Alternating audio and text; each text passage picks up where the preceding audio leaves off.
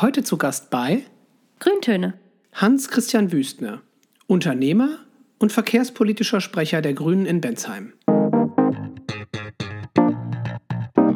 Ja, ich spiele Cello, bin äh, schon äh, 1980 an der Startbahn gewesen, weil ich glaube, man muss mit der Natur sehr, sehr sorgfältig umgehen. Ich würde den Herrn Scheuer erstmal rausschmeißen. Grüntöne. Der Podcast der Grünen in Bensheim. Moderiert von Michael Sassen. Ja, liebe Hörerinnen und Hörer, willkommen zu einer neuen Folge von unserem Podcast Grüntöne. Heute bei uns Hans-Christian Wüstner. Ja, guten Tag von meiner Seite. Hans-Christian, schön, dass du dir die Zeit genommen hast, bei uns vorbeizuschauen. Wir wollen heute ein bisschen darüber sprechen, wie bist du eigentlich zur Politik gekommen, was machst du in Bensheim und warum kandidierst du für die Stadtverordnetenversammlung? Wenn man mal online ein bisschen schaut, dann findet man ja so einen lustigen Kalendereintrag bei den Grünen, bei Facebook. Und da kann man lesen, du bist 62 Jahre alt, verheiratet, hast drei erwachsene Töchter. Lebst seit 1992 in Bensheim. Und da würde mich mal direkt interessieren, warum bist du eigentlich in Bensheim gelandet? Ja, das ist ähm, eigentlich reiner Zufall. Ich habe äh, damals einen neuen Job angenommen in Mannheim und wollte von Darmstadt aus, wo ich studiert habe, näher nach, ähm, nach Mannheim ziehen. Und da habe ich mir mit meiner Frau damals die ganze Bergstraße angeguckt, nach Wohnungen gesucht und dann haben wir zufällig ein sehr schönes Haus im Jakobsweg gefunden, was uns sehr zusagte. Und damals war, äh, hat sich inzwischen verkehrt, Bensheim eins der günstigsten Angebote an der ganzen Bergstraße. Nach Heidelberg wird es teurer und nach Darmstadt auch. Ja, du sagtest schon, heute ist es nicht mehr ganz so günstig. Also insofern ein, ein günstiger Zufall, wenn man äh, so wörtlich möchte, dass du in Bensheim gelandet bist. Aber ich glaube, bereuen tust du es nicht, oder? Auch ein glücklicher Zufall. Und zwar deswegen, weil Bensheim eine angenehme Stadt ist. Bensheim hat sozusagen die richtige Größe. Es hat alles am Ort, was man so zum Leben braucht. Für die Kinder war das wichtig, dass es Schulen hat, wo die Kinder hingehen können. Und ähm, man braucht keine langen Wege, wenn man nicht will, äh, zurückzulegen, um einzukaufen. Das kann man eigentlich alles in Bensheim wunderbar tun. Und die Stadt ist gemütlich, man braucht keine Angst haben um seine Kinder, dass sie irgendwie in schlechte Gesellschaft kommen. Insofern äh, alles gut. Wein wächst auch und der Odenwald ist nicht weit. Gut, das mit dem Wein ist natürlich ein ganz dezenter Hinweis, den greife ich auch gerne auf. Aber du hast ja nicht immer in Bensheim gewohnt, seit 1992, äh, sagtest du, und hast vorher in Darmstadt studiert. Du bist ein waschechter Ingenieur. Ich bin ein Diplom-Wirtschaftsingenieur, also noch ein richtiger Diplom-Ingenieur der Technischen Hochschule Darmstadt, als sie noch nicht Technische Universität hieß. Ähm, ich bin da 1978 äh, hingekommen, bin eigentlich in Gießen geboren, bin dann nach äh, Bad Nauheim umgezogen als Vierjähriger und habe mich immer weiter nach Süden vorgewagt und über Darmstadt dann nach Bensheim kurz vor der badischen Grenze halt gemacht. Okay, das heißt, du bist noch wirklich Diplom-Ingenieur in dem Fall, Diplom-Wirtschaftsingenieur. Richtig, ja. Heute ist ja alles auf Master-Bachelor umgestellt. Und ähm, was denkst du, ist das vergleichbar? Naja, der, der Master ist ja dem Diplom vergleichbar. Ähm, der Bachelor ist eigentlich dem Vordiplom vergleichbar und es hat ja, oder das Ziel war ja dieser äh, Bachelor-Master-Studiengänge, dass die international auch vergleichbar sind. Mit einem Vordiplom wusste früher keiner was anzufangen im Ausland. Insofern hat man einen Abschluss geschaffen, den es vorher nicht gab. Es gab sozusagen so ein Level äh, als äh, Ingenieurstudiengang, als Vordiplom, aber es gab keinen Abschluss. Ein Vordiplom war eigentlich nur eine Zwischenstufe. Wenn man heute mit jungen Leuten spricht, ich bekomme das selbst ab und zu mal mit, dann höre ich immer so die Frage oder ab und zu mal die Frage, äh, ich habe jetzt mal einen Bachelor, soll ich damit schon in den Job einsteigen oder soll ich doch lieber äh, den Master noch machen? Was würdest du Leuten im Bereich Ingenieurwesen raten? Doch eher den Master machen? Das hängt davon ab, was Sie denn für ähm, Ziele haben. Ähm, der Master ist sicherlich äh, notwendig, wenn man ähm, in äh, einer nicht so praxisorientierten äh, Umwelt weiter Ingenieurarbeiten machen möchte. Wenn man aber sehr praxisorientiert ist und sagt, ich möchte irgendwie äh, praxisorientierte Ingenieurplanungen etc. machen, ist ein Bachelor durchaus ein äh, achtenswerter Abschluss und äh, bietet eine ganze Reihe von Möglichkeiten, in dem Beruf tätig zu sein. Praxisorientierung ist auch ein gutes Stichwort. Du bist ja Praktiker tatsächlich und nicht nur, dass du deinen Ingenieurberuf tatsächlich lebst, sondern du hast auch eine kleine Softwarefirma. Die hast du selbst gegründet und so wie ich das lesen kann, vertreibt sie GPS-Ortungslösungen für Fahrzeuge und Frachtcontainer. Was muss man sich denn darunter genau vorstellen? Naja, es geht darum, ähm, ist richtig, also diese Firma, die ähm, äh, bietet Lösungen an, dass man äh, als Disponent zum Beispiel sehen kann, wo denn Container unterwegs sind, wo Fahrzeuge unterwegs sind, sodass man auf einer äh, Softwareplattform erkennen kann, ist der Container schon in Singapur angekommen oder ist er noch in China oder ist er schon in Hamburg? Wie ist sein Zustand? Ist er gekühlt noch oder ist er nicht mehr gekühlt? Ähm, und das auf einer aktuellen Basis. Ähm, also das heißt, die Daten, die werden per Mobilfunk aktuell übertragen und man kann jetzt im Moment sehen, wo denn aktuell eben das Fahrzeug oder der Container oder die Fracht sich befindet. Das heißt, wenn ich das mal auf unsere aktuelle Situation übertrage, so eine Logistikkette, wie sie im Moment bei der äh, Corona-Impfstoff ähm, Produktion und Transport aufgebaut wird. Das könnte man mit solchen Geräten dann live verfolgen und ich würde auch immer sehen, hey, die minus 70 Grad, die sind durchgängig eingehalten, da und da ist das, dann und dann wird es vermutlich ankommen. Sowas können diese Gerätchen. Korrekt, ja, genau, das, das tun die. Ja. Gut, jetzt bist du jetzt nicht nur wirtschaftlich tätig, äh, sondern ich sehe, du begeisterst dich auch für Joggen, für Reisen und spielst ein Instrument. Welches genau und wie lange machst du das eigentlich schon? Ja, ich spiele Cello Cello ist äh, eine große Geige, die man äh, im Sitzen spielt. Und äh, dieses äh, Cello spiele ich seit dem elften Lebensjahr. Ähm, es gibt eine kleine Story da in dem Zusammenhang. Ich habe äh, bei meiner Mutter als Achtjähriger oder Siebenjähriger Blockflöte gespielt das war keine sehr gute Konstellation. Also die Lehrerin äh, ist nett, aber für, für mich als äh, Blockflötenschüler nicht gut. Und da habe ich aus Wut irgendwann mal dieses Mundstück an die Decke geworfen. Dann kam äh, ein Stück Putz herunter und ähm, dann haben meine Eltern nach einem schwereren Instrument gesucht und das war das Cello. Das kann man nämlich nicht einfach so als kleiner Junge hochheben. Das ist praktisch. Also ein fliegendes Cello, da braucht man dann schon mehr Kraft für.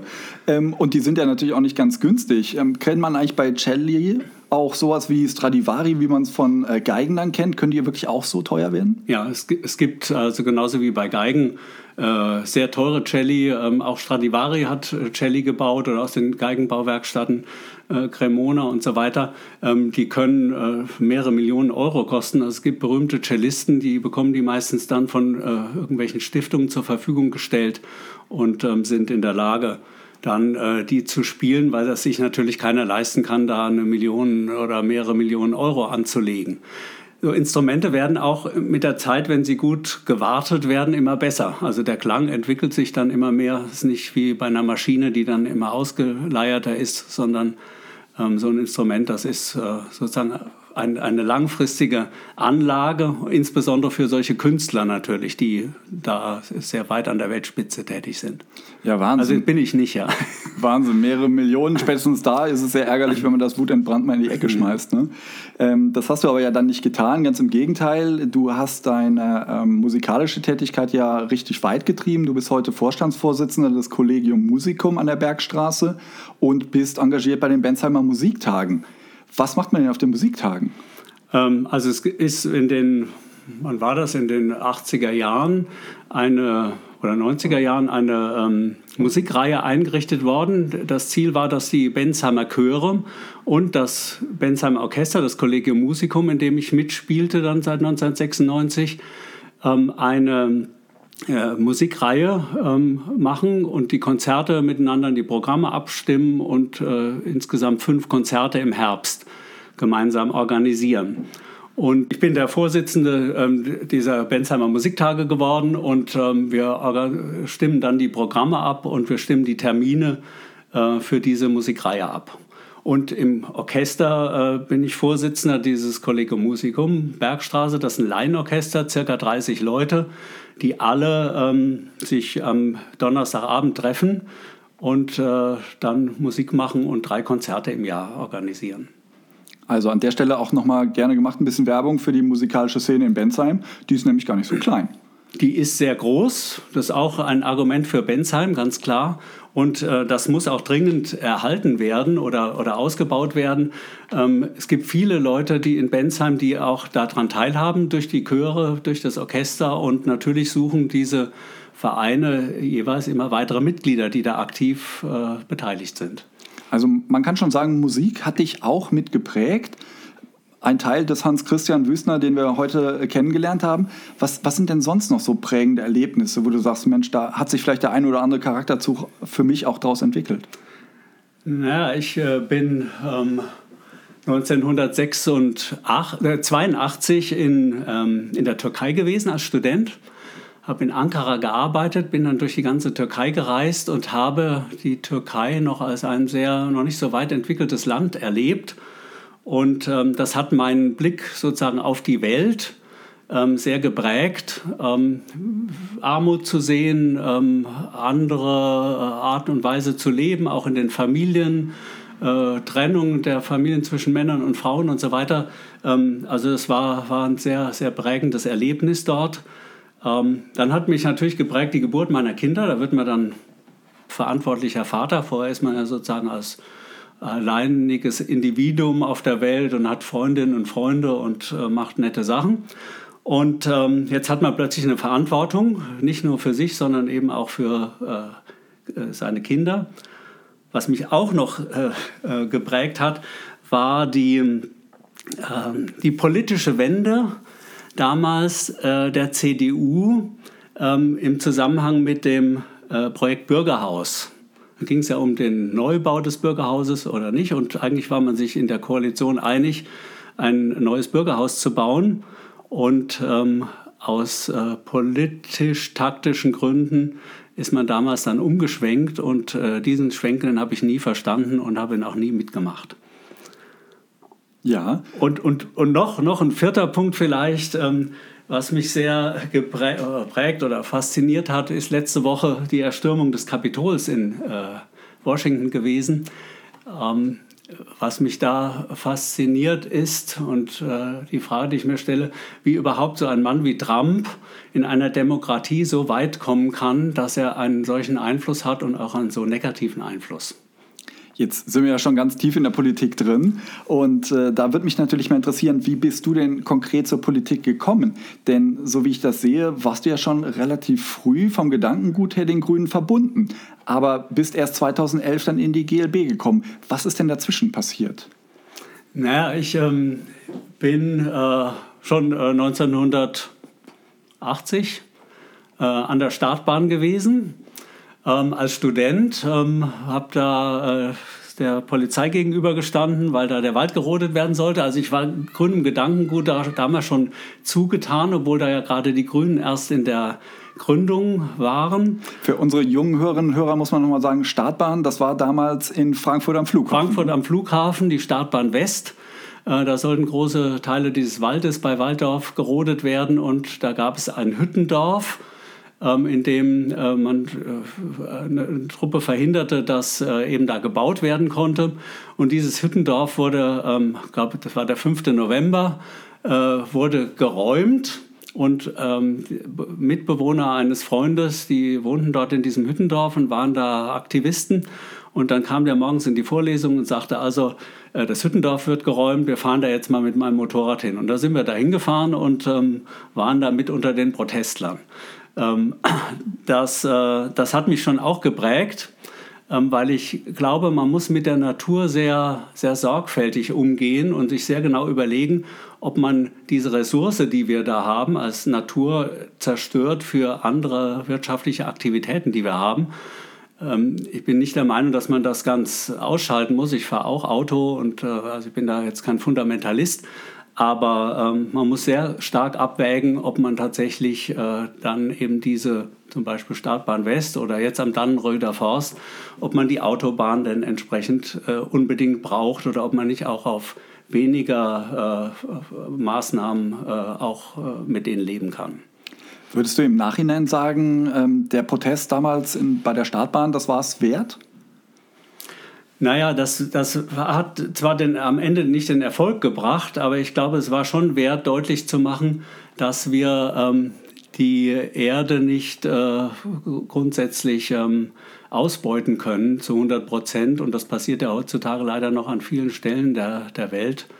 Ähm, insofern war das schon wert, dass äh, deutlich wurde, dass auch ein Großteil der Bevölkerung oder zunehmend wachsender Anteil der Bevölkerung äh, dem nicht mehr mit dem übereinstimmt. Und irgendwann bist du ja dann dahin gekommen, dass du seit äh, 2011, sagte ich schon, bei der Grünen Liste ja. Bensheim äh, dabei bist. Was hat dann so den Ausschlag eigentlich gegeben, dass du gesagt hast, Mensch, jetzt gehe ich auch offiziell äh, tatsächlich ja. in Wählerbündnis in dem Falle oder konkret auch in der Partei? Ja. Also meine mein politische Aktivität in Bensheim hat noch früher angefangen. Ich habe 1992, äh, als wir hierher zogen, ähm, den Kindergarten, äh, Elternbeirat, äh, Versammlung besucht und bin dort ähm, ahnungslos zum Vorsitzenden gewählt worden. Und da war ein hochpolitisches Thema damals äh, virulent. Und zwar äh, war dieser Kindergarten mit PCB verseucht. Und es ging darum, eine Renovierung dieses Kindergartens durchzusetzen, zum Wohle und der Gesundheit der Kinder dort. Und das war ein harter Kampf, äh, weil es unterschiedliche Interessen dort gab. Und ähm, dann habe ich mich da entsprechend eingesetzt und das hat ähm, äh, auch mich in die Diskussion gebracht mit meinem Nachbarn, dem Wolfram Fendler, mit dem ich dann vielfach irgendwie diskutiert habe und irgendwann kam der im Jahr 2011 auf mich zu und sagte, willst du nicht eigentlich äh, auch Kandidat in der Stadtverordnetenversammlung werden? Wir brauchen da noch Kandidaten, die irgendwie so eine Denkweise haben und das habe ich dann gemacht. Okay, und Stadtverordneter bist du ja, bist du ja auch heute noch, aber du bist es nicht direkt geworden. Erklär uns doch mal kurz so ein bisschen, wie ist dieser Mechanismus eigentlich? Du hast gerade schon von Liste gesprochen, jetzt werden wir gleich was über Nachrücken hören. Wie funktioniert das? Man äh, wird auf die Liste vorgeschlagen innerhalb äh, sozusagen der Partei. Ich bin dann zu der grünen ähm, äh, Parteiversammlung gekommen und ähm, dann wurde man äh, vorgeschlagen, dann wurde, wurde man gewählt, auf welchen Platz man denn äh, dort kandidieren möchte. Und ich war dann auf dem Platz 12. Damals kamen elf äh, ins Parlament rein, das heißt, ich war noch gar nicht äh, dabei, bin aber aus Interesse regelmäßig zu den Fraktionssitzungen gegangen. Und ähm, nach einem Jahr ähm, ist jemand zurückgetreten und äh, dann bin ich nachgerückt. Das ist das normale Verfahren. Also diejenigen, die sozusagen auf der Liste weiter ähm, weiter hinten stehen, die rücken dann eins vor und damit ist sichergestellt, dass sozusagen die, der, der Proporz im Parlament ähm, der Parteien ähm, entsprechend auch besteht. Wenn da keiner jetzt nachrücken würde, weil keiner mehr draufsteht, dann ist ein Platz weniger im Parlament besetzt. Okay, also schon wichtig, dass sich genug Leute auch engagieren ja. und äh, dann tatsächlich auch sagen, Absolut. ich gehe ins, ins Parlament und ich nehme da die Verantwortung auch wahr. Absolut, ja. Wir haben ja gerade bei den Grünen vor kurzem ein Wahlprogramm beschlossen. Das ähm, haben wir alles online gemacht. Das ist, glaube ich, auch erste Partei in Bensheim, die tatsächlich in einer äh, ich sag mal, großen Zoom-Konferenz das Ganze hinter sich gebracht hat. Was ist so dein, dein Thema, für das du eigentlich stehst oder für das du äh, brennst in Bensheim und ähm, ja, auch vielleicht ein Lieblingspunkt aus deinem Wahlprogramm? Ja, also ich habe mich äh, bisher immer äh, für das Thema Verkehr sehr stark interessiert. Das hatte ich schon im, als äh, Student, habe ich da eine Arbeit drüber geschrieben. Ich habe mich mit externen Kosten des Automobilverkehrs beschäftigt und ähm, insofern ist das ein Thema, was mir liegt, was auch sozusagen mit meinem beruflichen Hintergrund, ähm, wo ich viele Informationen darüber bekomme, ähm, was, was mich interessiert und wo ich sehe, dass wir das hier in unserem äh, Land deutlich anders organisieren müssen. Und äh, insofern bin ich so ein bisschen verkehrspolitischer Sprecher der äh, Grünen Fraktion im Bensheimer äh, Parlament geworden. Das heißt, das kann man tatsächlich durch Kompetenz auch werden. Wenn man jetzt mal auf äh, Bensheim blickt, was kann man denn im Bereich Verkehr tatsächlich noch besser machen?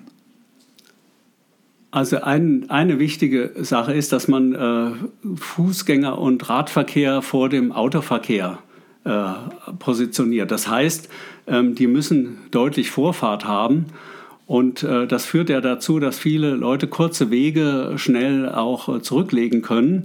Nur die längeren Wege sind eigentlich fürs Auto gedacht. Wir haben leider die Situation, dass viele Leute ihr Brötchen morgens dann mit dem Auto abholen oder ihren Hund mal um die Ecke fahren mit dem Auto.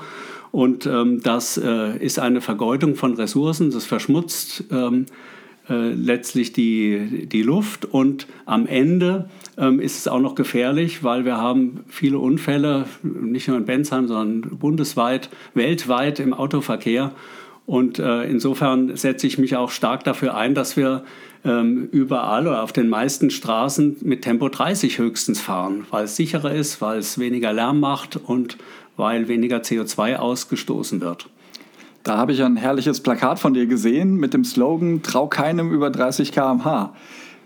Passt natürlich zum Thema, klar. Passt aber auch so ein bisschen ähm, zu den 68ern. Da kommt es, glaube ich, her ursprünglich, oder? Das ist richtig, ja. Bei den 68ern hat man ja gesagt, trau keinem über 30 Jahre. Jetzt bin ich auch äh, über doppelt so alt geworden. Ähm, ich hoffe, dass trotzdem die Leute mir trauen. Ähm, aber das kam ja damals ähm, aus der äh, Studentenrevolte.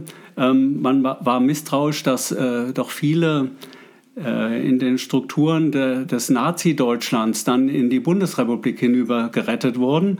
Und ähm, diejenigen, die unter 30 waren, denen konnte man trauen, weil die garantiert kein Amt damals äh, in der Nazi-Zeit hatten.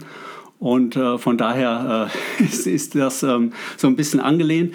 Ähm, wir, wir sehen ja auch, dass äh, zunehmend ähm, dieses Thema Fahrzeuge und Geschwindigkeit und eigenes Fahrzeug äh, glaube ich, auch in der Jugend abnimmt.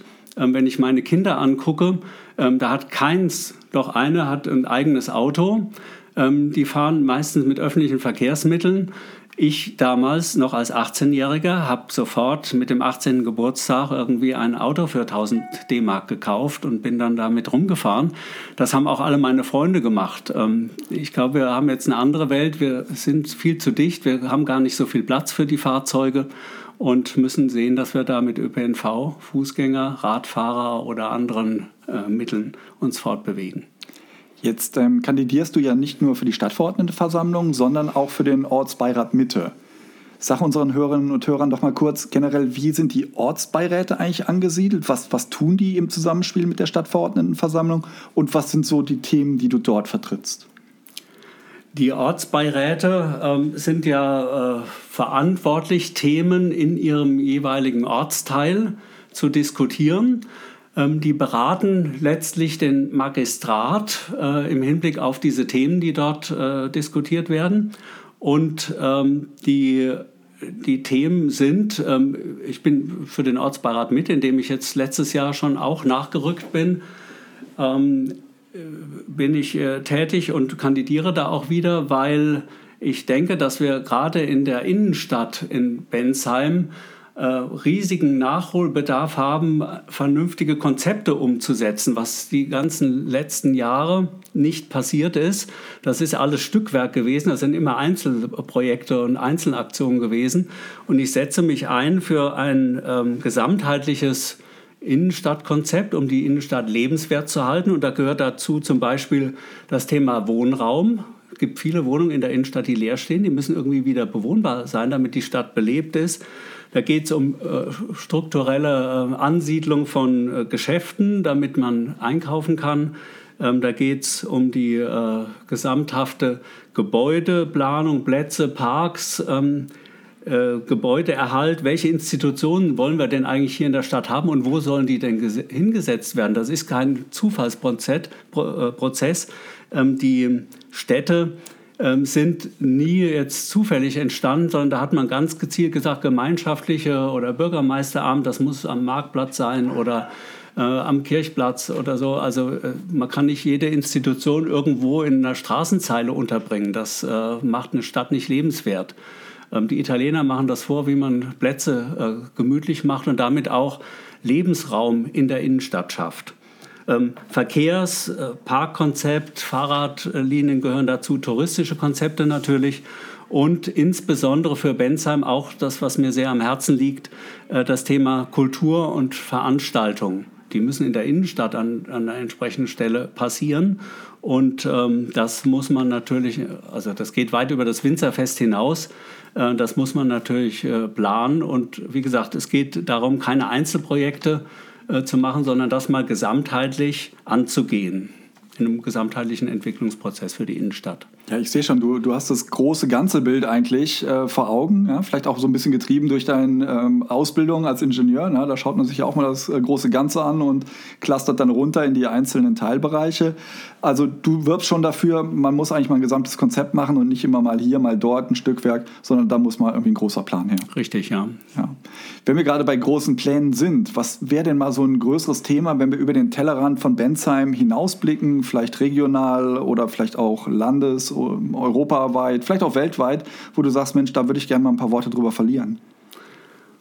Also was, was mich äh, sehr auch interessiert und womit ich mich auch beruflich eine Weile lang beschäftigt habe, ist das Thema Energie, Energiewende auch.